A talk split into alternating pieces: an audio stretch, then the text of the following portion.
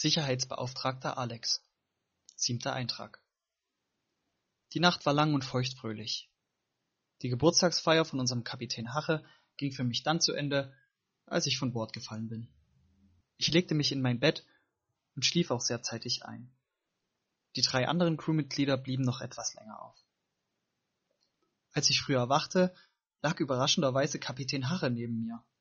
Ich dachte mir nichts weiter, weil ich so langsam bemerkte, dass mein Kopf so sehr schmerzte, dass ich hoffte, ich könne ihn ablegen.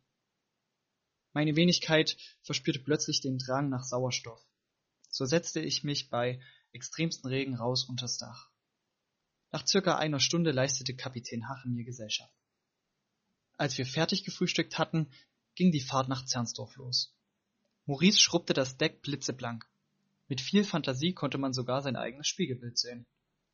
Die Fahrt und auch der Tag war sehr ruhig. Wir legten in Zernsdorf an und Justus und ich gingen spazieren. Wir sahen viele Feuerwehreinsätze, die Wasser aus den Kellern der Häuser pumpen mussten. Als wir wieder an Bord waren, gab es Mittag um 17.30 Uhr. Natürlich Nudeln.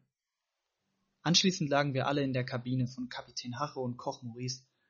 Dort erzählte der Kapitän eine Geschichte, die sehr amüsant war und sogar auf einer wahren Begebenheit beruhte. Wir lagen dann alle nochmal auf dem Bett und spielten abends eine Runde Karten.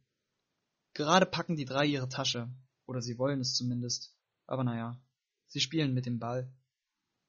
Ich bin sehr froh, dass ich mit euch diesen tollen Urlaub beschreiten durfte. Danke, Alex.